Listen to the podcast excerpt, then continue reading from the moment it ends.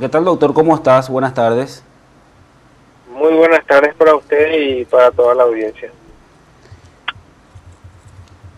Doctor, como una especie de carta de presentación, usted que está asumiendo el, cargo, lo primero que hace un, administra, un administrador es un, es un corte administrativo, qué tengo, qué me falta, en, y en ese balance inicial, ¿cuál es, eh, digamos, el dibujo COVID que se puede hacer de la región sanitaria a su cargo hoy?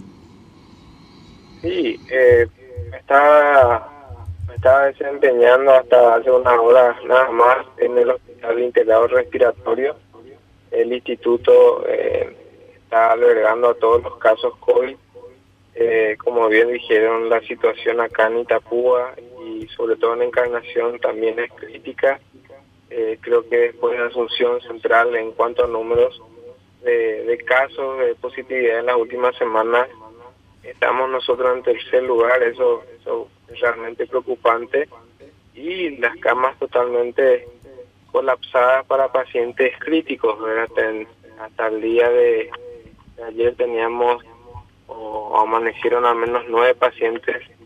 en terapia intensiva eh, y fuera de terapia intensiva en las salas de, reanimación que denominamos. Estamos contando con nueve pacientes, Hace minutos nada más se recibió una reposición de medicamentos sedantes, que son los medicamentos esenciales eh, para mantener la sedación de estos pacientes precisamente. Y estamos trabajando así, eh, con, con el ministerio, que bueno, hoy me toca a partir de hoy asumir también la la dirección de la séptima región y por supuesto que vamos a estar ayudando y colaborando desde, ese sector al centro respiratorio, ¿verdad? Doctor, por una u otra razón dentro de la, de la característica inercial de nuestro trabajo de búsqueda de la noticia,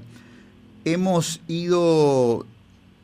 verificando que hay un status quo de estrés extremo en el sistema hospitalario nacional, ya incluyendo en este al sector público, y particularmente en, los hospitales eh, del sistema público nacional, vemos que a todas las áreas normales, digamos, ¿verdad? Al, al área de ingreso de un,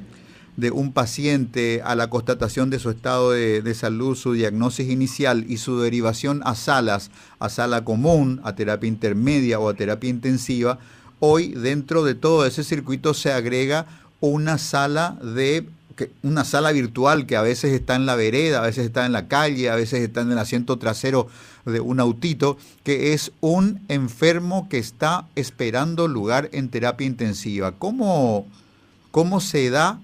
ese caso en, en tu región? ¿También hay personas en expectativa buscando una cama de terapia?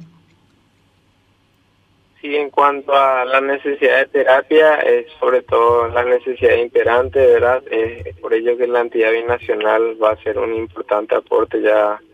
para la construcción de nuevos bloques de contingencia, eh, que estaría dentro de 45 a 60 días. Sabemos que la necesidad obviamente es hoy y en ese sentido hay unos pabellones que, que se están ampliando precisamente para para poder albergar dignamente a los pacientes y que puedan ser atendidos y con los requerimientos mínimos y, bueno, eh, lastimosamente los casos graves son los que nos, nos van complicando en cuanto a la atención para intubación. Eh, justamente estaba viendo también que eh, se estaba adquiriendo algunos equipos de alto flujo en que van a ser de mucha ayuda para nuestro departamento y y de esa manera también ver para paliar un poco la necesidad, pero eh, también acá en nuestra región es, esa es la situación lastimosamente. Eh, muchos pacientes también en lista de espera, pero de igual manera se le está pudiendo dar una atención digna eh, dentro de, del centro respiratorio en este caso y no llegamos felizmente, ojalá que no lleguemos a ese punto, bueno, de que haya pacientes esperando en la vereda de la calle o, en un vehículo como como dijiste que bueno tengo entendido la situación es bastante más grave en, lo que es en otras regiones verdad entonces eh, vamos a coordinar todos los trabajos para para poder también un poco atajar este ascenso de, casos que se va dando en nuestro departamento. Luisito. Sí, eh, eh, precisamente para hacer esa, esa consulta que vos te estabas haciendo aquí, que al doctor, eh, ¿cómo uno garantiza que los medicamentos que se le solicitan a, la, a los parientes de, de, los pacientes sean utilizados y se le dé el uso correcto para ese paciente? ¿Cómo uno sabe, doctor, si yo me voy y le compro eh, una ampolla a, un pariente y yo sé eh, cómo voy a saber si esa ampolla se utilizó o no eh, para darle el tratamiento? Bueno, ahí ya está ya la lo que es la, la atención médica en sí, ¿verdad? yo creo que todos los, los médicos, los colegas están dando al máximo de sí y uno tiene obviamente mucho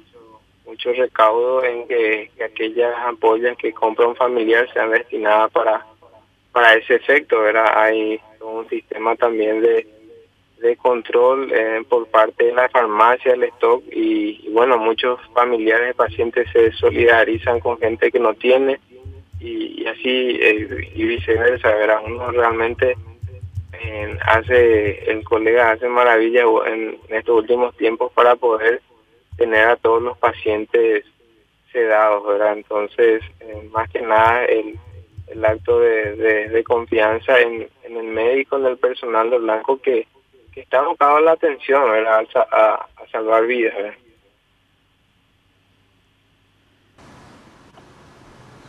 Y, hay otra cuestión, eh, doctor. Eh, me habían comentado que eh, la designación que, que le dio el, el, en este caso el, el ministro de, de Salud es una, una designación técnica donde en un lugar donde los, las, recomendaciones políticas siempre están en primer término y no se pudo, en este caso se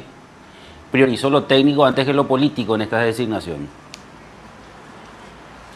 Sí, justamente estábamos hablando esta mañana con las autoridades del Ministerio de Salud, también señor ministro que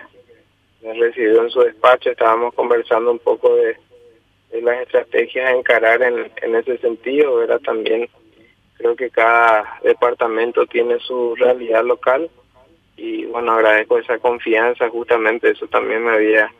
comentado personalmente, ¿verdad? En, que agradecía también la, la confianza y por el trabajo que veníamos desempeñando dentro del hospital respiratorio y bueno, vamos a también armar un equipo de trabajo con la gente ya que, está trabajando adecuadamente en el en la séptima región y también empujar todo el, carro para el mismo lado. Eh, estamos en una situación de catástrofe sanitaria prácticamente por la situación que se da y bueno, lo que ansiamos es salvar la mayor cantidad de vidas y que la, gente no se contagie, lo primordial ahora ya que no tenemos todavía suficiente cantidad de vacunas para poder llegar a la inmunidad en rebaño, no poder de repente eh,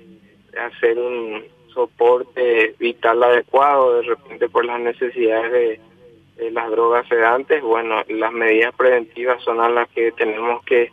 acoplarnos estrictamente otra vez porque de otra manera eh, la lucha contra el COVID eh, vamos a estar perdiendo si y la llevamos dentro de los hospitales.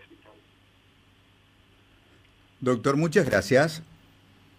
A ustedes, gracias. Hasta luego.